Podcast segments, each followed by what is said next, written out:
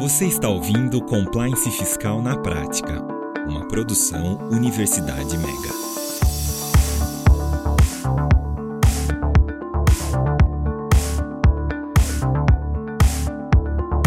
Seja bem-vindo a mais um episódio da série sobre Compliance na Prática. Eu sou Danilo Lari e vou conduzir um papo muito interessante com vocês sobre ECD e ECF. Ninguém melhor do que nosso especialista tributário e head de produtos compliance, Mário Baraldi. Mário, tudo bem contigo? Tudo ótimo, Lari. É um prazer imenso estar aqui contigo e com os nossos ouvintes para a gente falar um pouquinho mais sobre esse universo de compliance na prática, né? O que muda hoje no dia a dia das empresas, os novos processos e essa maravilha de ECD e ECF. Mário, vamos lá. Antes da gente entrar na nossa temática principal, que são as novidades e desafios, vamos falar um pouquinho sobre ECD e ECF, sobre esses módulos magnéticos do SPED, quem que eles substituíram, quais são as entregas deles. Vamos falar um pouquinho deles para a gente nivelar o conhecimento e a gente arrebatar com as coisas importantes do nosso podcast. Perfeito. Para os nossos amigos que estão nos ouvindo, que já conhecem essas obrigações acessórias, né, vale a pena ver de novo, vale a pena relembrar algumas, alguns pontos importantes do projeto. E quem não conhece ou está tendo o primeiro contato, é sempre bom nivelarmos o conhecimento, né? A ECD, esse módulo do, do projeto SPED, ele já existe há mais de uma década, ou melhor, ela já existe há mais de uma década, e veio para substituir aqueles livros que antes o contador tinha de imprimir, encadernar e deixar guardado em algum cantinho, que era livro diário, razão, balancetes e outros demonstrativos financeiros que compunham a contabilidade. Agora, com esse livro eletrônico, assinaturas digitais e autenticação, tudo ficou muito mais fácil. Ele gera as informações, guarda no arquivo magnético, valida num programa e depois já entrega para o fisco e está tudo certo. A ECF ela já é um módulo um pouco mais complexo né, e mais completo em relação à escrituração contábil. Ou seja, a escrituração contábil fiscal ela surgiu com o propósito de substituir o ELALUR, que é o sucessor da DIPJ, que era uma declaração de imposto de renda da pessoa jurídica, onde eram declaradas as informações da apuração do imposto de renda e contribuição social, além do livro Lalur, que faz parte das empresas de lucro real. Como acabou tomando uma dimensão muito maior do que um simples Lalur, acabou nascendo a ECF, onde contém todas essas informações, mais a base da ECD e informações econômico-fiscais da empresa que precisam ser declaradas todo ano para o fisco. Então, de uma forma bem rápida, de uma forma bem assim sucinta, essa é a ECD, a escrituração contábil digital, e a ECF, que é a escrituração contábil fiscal. Entendi, Mário. E a gente falando sobre essas duas entregas, eu acho que é muito importante para o nosso ouvinte saber as datas e a periodicidade de entrega dessas duas obrigações, concorda? Que daí ele também consegue saber quando ele tem que entregar e a gente consegue entrar na dinâmica do assunto também. Perfeito, Lari. Com exceção de situações especiais, a ECD é entregue geralmente no dia 31 de maio do ano subsequente aos fatos geradores, ou seja, 2018, o ano de movimento, será entregue agora no dia 31 de maio de 2019. E a ECF, ela é entregue, com exceção de situações especiais, é entregue no último dia de julho, ou seja, 31 de julho do ano subsequente aos fatos geradores, ou seja, 2018 vai ser entregue em 31 de julho de 2019. É uma entrega anual das duas obrigações, né? Perfeito, é uma entrega anual. Tá, legal. Mário, eu fiquei com uma dúvida enquanto você estava falando. Em determinado momento, você citou sobre os balancetes. Esses balancetes hoje, com essa evolução do ECD e do ECF, eles deixam de ser tão utilizados, certo? Exatamente, seja num processo de licitação, onde uma empresa vai participar de uma obra pública, ou até mesmo na solicitação de uma linha de financiamento ou qualquer linha de crédito bancário, hoje é solicitado o arquivo da ECD, onde contém todas as informações contábeis, incluindo os balanços, para que os bancos possam auditar e também os entes públicos verificar se aquela empresa está apta ou não para um processo de licitação. Ou seja, é considerado uma evolução tecnológica dessa área de tributação, certo? Exatamente. Digamos que é uma digitalização de mais um demonstrativo contábil financeiro para o meio eletrônico. E a cada ano essa evolução tecnológica vem acontecendo, certo? Exatamente. Já é, estamos aí em mais uma atualização de layout, tanto da ECD quanto da ICF, onde o fisco sempre faz alguma correção de rota, ele solicita uma nova informação ou até mesmo ele corrige eventuais bugs, né? Pois afinal de contas, até o fisco pode errar ali em alguns bugs de desenvolvimento, né? Não, sim. Bom, já que a gente está falando de evolução, o que, que a gente tem de novidade para 2019? O que, que o fisco preparou para nós e para os nossos clientes também, que vai ser novidade nessas entregas desse ano que são referentes ao período passado? Perfeito. Separamos aqui em dois momentos, né? Vamos começar pela ECD fazendo um resumo bem objetivo com relação às mudanças que estão lá na página 203, né, nos anexos do manual da, da própria ECD. É, as grandes mudanças hoje elas é, estão situadas nos lançamentos extemporâneos, onde as empresas podem realizar esses lançamentos no layout set, onde elas vão corrigir fatos contábeis através de lançamentos de adição ou redução de valores, para que a contabilidade fique equalizada sem a necessidade de uma substituição, né? E a questão do lançamento extemporâneo está intimamente ligada com a questão da substituição. Antigamente, a substituição da ECD era muito mais simples, era um processo extremamente tranquilo. Você mandava, se fosse necessário substituir, não tinha tanta burocracia. Porém, algumas empresas abusaram desse recurso e o fisco acabou colocando um controle mais rígido sobre essa entrega. Então, a substituição está cada vez mais é, complexa. Hoje, para você ter uma ideia, quando um, contra, um contador vai ter que substituir uma ECD, ele precisa do laudo de outros contadores para que certifiquem que aquela escrituração pode ser substituída. Ou seja, é, houve algum problema nela que não pôde ser ajustado via lançamento extemporâneo. Então, nesse caso, a substituição esse ano ela está ainda um pouquinho mais complexa, porque tem um novo registro, que é o J932, que vai incluir os signatários que vão fazer a verificação para fins de substituição. Ou seja, esses contadores, esses auditores, vai a assinatura deles também nesse arquivo. Outro ponto importantíssimo que nós vamos salientar, inclusive esse recado vai para os nossos amigos que possuem incorporações ou incorporadoras, que é a declaração do RET, que é o Regime Especial de Tributação ou Patrimônio de Afetação, como um livro auxiliar da ECD. Esse livro auxiliar ele é solicitado caso a incorporação utilize livros individualizados. Então, a incorporação ela vai gerar um livro razão auxiliar dessas informações do RET e entregar para a Receita.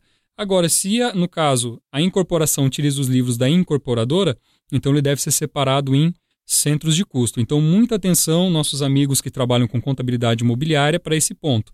Verifiquem os detalhes certinhos de qual tipo de eh, declaração você vai ter que informar, seja no livro da incorporadora ou da própria incorporação, para que você não passe sufoco de última hora. E um último detalhezinho, é de menor assim, impacto, mas que também pode causar um certo transtorno, é lá no J215, que são os fatos contábeis, né, que alteram as contas de lucros ou prejuízos acumulados, que agora tem um campo novo, que é a descrição do fato contábil. Então, se você precisar fazer qualquer tipo de ajuste nessa, nesse registro, fique atento a esse novo, esse novo campo. Agora, com relação à ECF, né? Então, partindo de ECD, falando agora da ECF fazendo aquele resumão lá do anexo 2 do Manual de Orientação, nós temos a primeira questão que está muito ligado com a ECD, que são os lançamentos extemporâneos. Se eu fiz algum lançamento extemporâneo lá na ECD, que ela tem reflexos na apuração do imposto de renda e da contribuição, pode ser necessário o ajuste lá nos blocos M300 e M350, que é a apuração dos impostos. Então, se eu fiz um lançamento que teve esse impacto, preciso fazer esse ajuste na minha apuração. E outro detalhe importantíssimo é que tem que verificar depois se a ECF vai estar falando a mesma língua que as DCTFs entregues, para que não haja divergência na apuração dos impostos. Outro ponto importantíssimo, que é até algo que nós vamos ver na prática como que vai funcionar, são os dois novos registros, que é o K915 e o K935, que são justificativas para a divergência de saldos contábeis das contas patrimoniais e contas de resultados recuperadas da ECD. Quem já entrega hoje na prática já sabe que às vezes dá um erro lá no PVA quando você recupera as contas nos saldos do K155 e K335. Esses registros K915 e K935, eles vão ser gerados automaticamente pelo programa, porém eles vão apresentar erro, porque eles vão aguardar que você preencha uma justificativa desses acertos nessas divergências de saldos contábeis. Uma vez preenchidos esses, essas divergências, ele vai passar apenas como um alerta. Então, muita atenção, pessoal, para esses dois carinhas, o K915 e K935. Já os registros de apuração L100, 300, M010, M300, é, registros N, P100, UI, etc., foram criadas novas contas para comportar os ajustes do CPC 47, que são os contratos com clientes.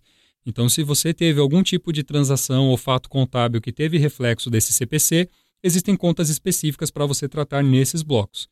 E também existem outras situações previstas em leis, como, em leis como os ajustes da 12973 e assim por diante, que também existem contas específicas. E por último, mas não menos importante, para aquelas empresas que estão domiciliadas no Brasil, porém possuem participação no capital das empresas é, domiciliadas no exterior, existe o X357, que são as investidoras diretas. onde eu vou precisar declarar ali quais são as empresas e qual o meu percentual de participação. Ufa, então é bastante coisa, né? Mesmo num resumão, mas trazendo assim de uma forma bem rápida, são esses os principais pontos de alteração da ECD e da SF para 2019. É, Mário, são três letras, mas na verdade tem um conteúdo bastante recheado, né? Se a gente parar para ver, três letras parece pequeno, mas na verdade um monte de coisas envolvidas nisso tudo, na é verdade? Exatamente, são declarações ricas de conteúdo e as mudanças, apesar de não serem mudanças estruturais ou mudanças de grande complexidade, envolvem uma certa atenção e uma gama de informações que devem ser tratadas com muito carinho e muito cuidado pelos nossos amigos contadores. Com certeza.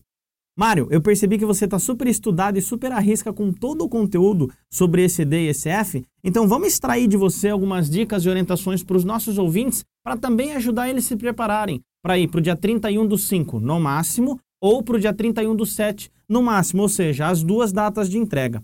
Queria ver contigo, em determinado momento você falou sobre PVA. Traduz para a gente o que é essa terceira sigla que a gente ouviu falar aí, Mário. Perfeito. O PVA é né, uma sigla muito antiga que é o, assim, é o programa validador e assinador da escrituração digital ou dos documentos eletrônicos. Né? É um programa que o Fisco nos fornece para que a gente possa importar ou através de qualquer outro meio magnético a gente consiga validar as informações solicitadas por um layout. No caso da ECD e da ICF, nós temos o PVA da escrituração contábil digital e o PVA da escrituração contábil fiscal, que eles são é, baixados ou estão disponíveis para download lá no site da RFB, da Receita Federal, numa seção específica, e ali você consegue fazer, é, você consegue pegar esses produtos, instalar no seu ambiente para validar os arquivos magnéticos. E vale sempre lembrar de aquele cuidado de você ter sempre a última versão desses programas em seus, em seus computadores ou ambientes é, de servidores para que você não passe depois dor de cabeça com produtos desatualizados, né? E agora, Mara, acho que uma das vivências que eu tinha ali no ambiente junto dos clientes que você pode nos auxiliar tanto no, na forma com que está procedendo isso e talvez na parte custosa. Nós ouvíamos muitos clientes falarem, e que a Receita não nos ouça, claro, sobre entregar o arquivo em branco e depois fazer a retificação dele. Então, primeiro ponto, como que fica isso nesse mundo? Qual que é a tua orientação como especialista na área? E outro detalhe, isso gera algum risco financeiro de uma multa, por exemplo? Isso é importante, acho, para os nossos ouvintes terem a ciência desse processo. Muito bem pontuado, Lari, que em 2019, né, ainda nós ouvimos muitos comentários acerca daquela questão. Se eu não conseguir cumprir em tempo, eu entrego o arquivo em branco, depois eu retifico, vejo o que eu faço. Essa prática está ficando cada vez mais difícil de ser realizada. Por quê? Igual no caso da ECD, se você mandar um, um arquivo em branco, você terá de solicitar a substituição. Só que a substituição só é feita mediante o laudo de outros contadores externos à empresa. Então eu duvido que vai ter algum contador externo que vai colocar o nome dele numa substituição falando que aquele procedimento é válido. Então não deixem para a última hora para gerar a declaração e não contem em hipótese alguma com essa é, essa, esse subterfúgio de você recorrer a um arquivo em branco só para cumprir prazo. Isso não funciona mais. E se você quiser, não vou dar spoiler, mas se você quiser ver um, um trechinho das multas, pode dar uma olhadinha lá no item 1.19 do manual da ECD ou no item 1.23 do manual da SF. Vai ter os valores ali que você vai pagar caso sua brincadeira de enviar o arquivo em branco seja realizada. Né? Então, muito cuidado na transmissão para que isso não aconteça. Se quiser assustar a sogra, você aconselha lá então nesses dois pontos do manual. vai assustar todo mundo, porque é a viagem de férias que vai ser comprometida e possivelmente também a empresa vai pagar um prejuízo muito grande. Então, muito cuidado para não entregar arquivo em branco. Além de tudo isso, um fato que acho que é muito importante aqui: a data de entrega da ECD é 31 do 5 e a data de entrega do ECF é 31 do 7. Mas eu não preciso deixar para o último dia para entregar, não é verdade, Mário? Eu posso estar tá entregando antes para evitar todo um transtorno, um desgaste de energia, aquela famosa correria e dor de cabeça de entrega, não é? Exatamente. Temos tempo ainda, estamos em abril, ainda tem tempo de fazer tudo com cuidado, sem deixar na loucura para chegar em maio para entregar esse CD e deixar em julho para entregar esse F. Então fica a dica de ouro, né, baseado em todas as outras entregas que nós vivenciamos já comece a levantar todas as informações, faça uma pré-validação da sua escrituração contábil, verifique se os demonstrativos estão coesos com relação aos fatos da empresa. Também a questão da SF. Os impostos nessa altura do campeonato que nós estamos já têm de estar fechados, conciliados, contabilizados, sem a necessidade de nenhum tipo de ajuste. Então garanta já, faça essa auditoria nos seus processos, nos seus documentos e já faça uma pré-validação e, se possível, não deixe para o último dia, para a última semana, porque a gente sabe que o ambiente da Receita Federal fica carregado e isso pode comprometer a entrega. Então, desde já, já dedique uma atenção, dedique um esforço, principalmente para quem será impactado por essas mudanças, para que não tenha nenhuma surpresa de última hora. E outra dica importante também, é básico, mas a gente sempre reforça. Certificado digital. Não deixa de última hora para ver se o certificado está em dia, se é compatível. Então, desde já, já verifique todos os documentos e todos os processos necessários para a entrega da ECD e da ICF. Muito obrigado, Mário. É muito importante você deixar essas dicas para nós e para os ouvintes, porque dá um norte também para quem não tem tanto conhecimento e para quem tem o conhecimento sempre lembrar dessas informações que você passou e se preparar para não ter nenhum transtorno nessas entregas. Eu acho que é muito válido citar novamente para os ouvintes os prazos 31 do 5 entrega máxima do ECD e 31 do 7 entrega máxima do ECF e eles educarem realmente a empresa para não ter dor de cabeça e para estar tá preparado para essas entregas que estão aí por vir. Acho muito importante também, Mário, que a gente abordou um tema muito legal que está próximo de chegar, né? Aliás, nós estamos agora no mês de abril e no mês seguinte já tem a entrega do ECD, então o pessoal já está com esse conteúdo que vai ajudar nessa preparação. Então, queria agradecer você pelo tema que você trouxe, pela dinâmica que você trouxe. Mais uma vez, você facilitou o entendimento na área fiscal. Então, Mário, obrigado pela sua presença, por deixar realmente de uma forma muito dinâmica o nosso bate-papo e facilitar para o nosso ouvinte também esse entendimento. Muito obrigado, Lari. Como sempre, é um prazer estar aqui com vocês, compartilhando informações, conhecimentos e aquela coisa, né? Tudo que a gente já vivenciou que pode ajudar alguém a evitar passar por algum transtorno, algum tipo de dissabor em momentos decisivos, como a entrega do arquivo magnético, é sempre válido compartilharmos para que todos nós consigamos cumprir de forma prática, de forma bem tranquila, todas as exigências que o fisco nos pede e, é lógico, reforçando mais uma vez o papel do contador como uma figura estratégica e de extrema importância na empresa. Então, pessoal, muito obrigado, ouvintes, e até a próxima. É isso aí, Mário. Muito obrigado novamente. Ouvinte que ficou até o final com a gente. Estamos fechando o nosso tema sobre ECD e ECF dentro do mundo compliance, processos e tributação fiscal. Espero que você tenha gostado. E se você gostou realmente, curte, compartilha, divulga para quem é necessário. E ah, não esquece, no nosso podcast tem um link que vai direto para o site da Receita para baixar os manuais do ECD e do ECF. Vai te ajudar bastante. Então, muito obrigado e até a próxima. Logo menos tem mais.